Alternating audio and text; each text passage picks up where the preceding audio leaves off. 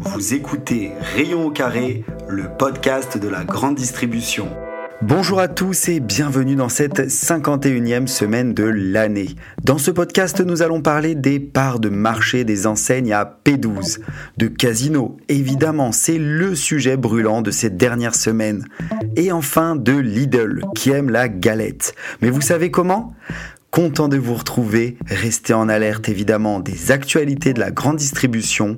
Vous êtes bien sur Rayon au carré. Chaque semaine, je me mets au défi de vous donner en 10 minutes l'actualité d'un univers qui touche tous les ménages en France.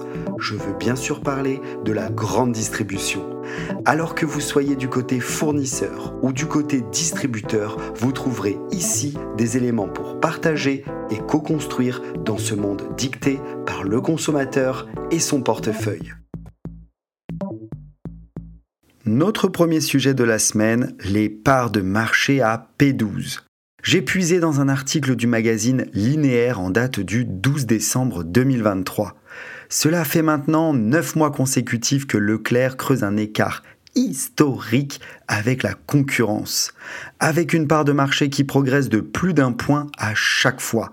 Selon les derniers calculs de l'analyste Kantar, l'enseigne tutoie en novembre le seuil symbolique de 25% des ventes de produits de grande consommation, c'est-à-dire un quart un Français sur quatre, un produit sur quatre de grande consommation acheté est fait chez Leclerc. Ce score est en hausse de 1,6 points. Ensuite, et beaucoup plus loin, il vient les autres groupements d'indépendants qui donnent aussi le tempo au marché. Intermarché engrange 0,6 points avec dans le détail 0,5 points pour Inter et 0,1 point pour Netto.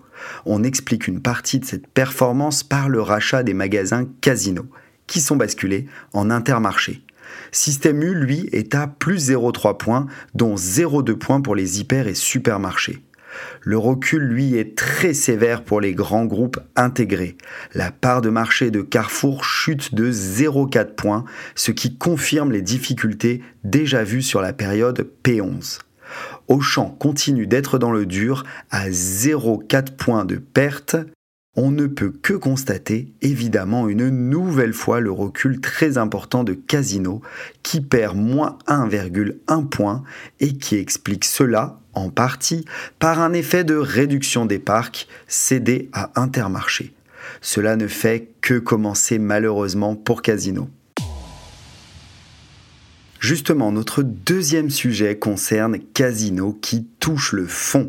Dans Linéaire, le 8 décembre 2023, on pouvait lire que la direction de Casino et le consortium des repreneurs ont annoncé au syndicat avoir renoncé en partie au plan de relance présenté cet été.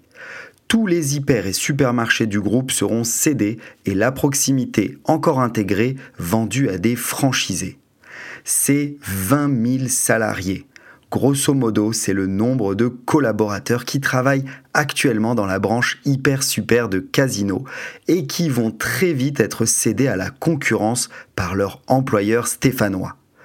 La direction du groupe et ses repreneurs, le consortium Daniel Kretensky, Fimalac et Atestor, l'ont confirmé devant les syndicats le 7 décembre. Ils ont bien l'intention de se séparer de la totalité des hyper et supermarchés pour se concentrer sur Monoprix et Franprix. La proximité casino, elle, n'est pas abandonnée, mais les magasins encore intégrés seront tous vendus à des franchisés. À cette nouvelle cure d'amaigrissement, Casino va se délester d'un coup de près de la moitié de ses effectifs en France la cession doit aussi impacter les entrepôts du groupe et les équipes des sièges. À la fin 2022, le distributeur employait 50 000 salariés dans l'Hexagone, un nombre qui s'était déjà réduit comme peau de chagrin. Linéaire nous rappelle dans l'article qu'en 2017, Casino faisait travailler 75 000 personnes en France. Les syndicats, vous vous en doutez, sont remontés. Ils ont manifesté bruyamment le 5 décembre et déposé un préavis de grève qui court jusqu'à la fin du mois de décembre. Côté proxy, la disparition annoncée des gérants non salariés Ce sont ceux qui exploitent du coup ces magasins intégrés de casinos, suscitent un petit vent de panique supplémentaire. Il faut dire que le revirement du nouvel actionnaire majoritaire et futur propriétaire du groupe stéphanois n'est pas très rassurant. Cet été, je vous rappelle, il y avait un plan de relance pour les hyper et super. Jean-Charles Naori se félicitait d'un projet qui préservait les emplois, le siège historique de Saint-Étienne et évitait le scénario catastrophe d'une vente à la découpe. Il n'aura fallu que quelques semaines pour voir s'imposer une réalité beaucoup plus brutale pour la société Casino. C'est sur un article des Échos sorti le 18 décembre 2023 que je m'appuie pour vous donner les dernières informations concernant Casino. La nuit de dimanche à lundi a dû être longue en tractation pour les candidats à la reprise des supermarchés et hypermarchés Casino. Intermarché qui s'est allié à Auchan pour le rachat de 313 magasins servis par le siège de Saint-Étienne a finalement remporté la mise.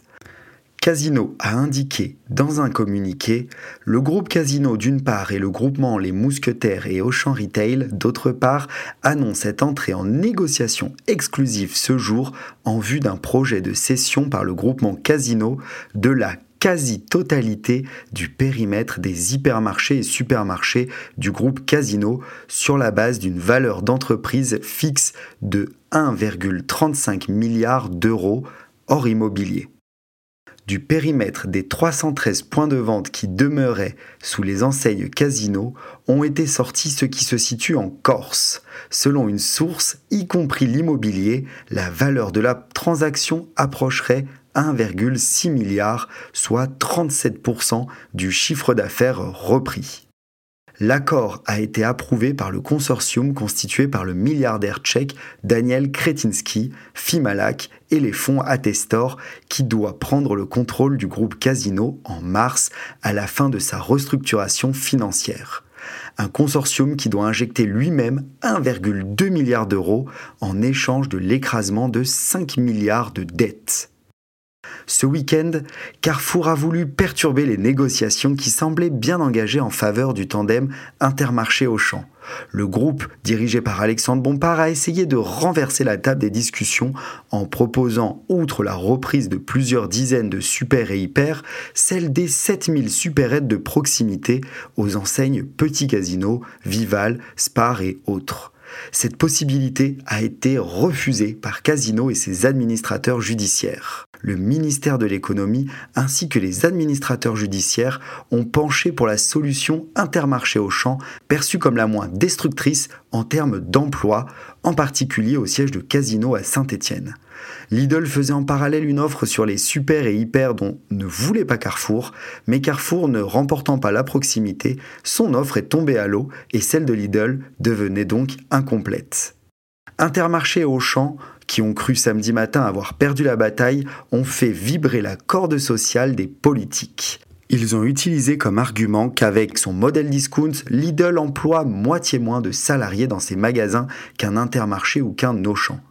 Selon Thierry Cotillard, le président des Mousquetaires et le président de l'association familiale Muliez, les actionnaires d'Auchan, près de 4000 emplois étaient menacés par le distributeur allemand. Pour faciliter la transaction, Intermarché a ouvert ses règles internes de groupement d'indépendants à la franchise pour accueillir les 60 franchisés Casino. Intermarché et Auchan se partageront les 313 points de vente cédés à peu près à part égale.